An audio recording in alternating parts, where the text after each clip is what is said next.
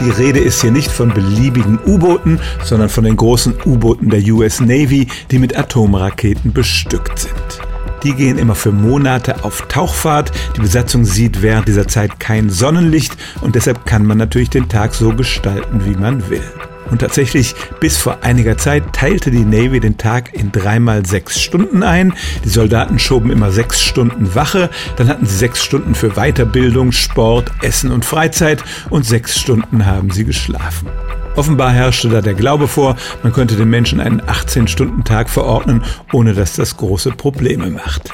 Aber im Lauf der Zeit fanden auch die Navy-Forscher heraus, dass der Mensch doch biologisch auf einen 24-Stunden-Tag getaktet ist und dass das dauerhaft schädlich ist, wenn man davon abweicht.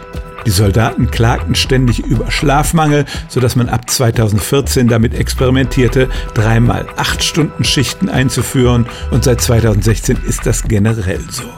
Das Verhältnis von Schlaf, Wache und Freizeit ist dabei dasselbe, jeweils ein Drittel, aber es entspricht halt viel mehr unserer biologischen Natur, dass wir den Tag in dreimal acht statt in dreimal sechs Stunden einteilen. Also bis 2016 stimmte es tatsächlich, dass der Tag auf den Atom-U-Booten der USA 18 Stunden hatte. Jetzt hat er 24, wie im Rest der Welt auch. Stellen auch Sie Ihre alltäglichste Frage unter stimmtz.radio1.de.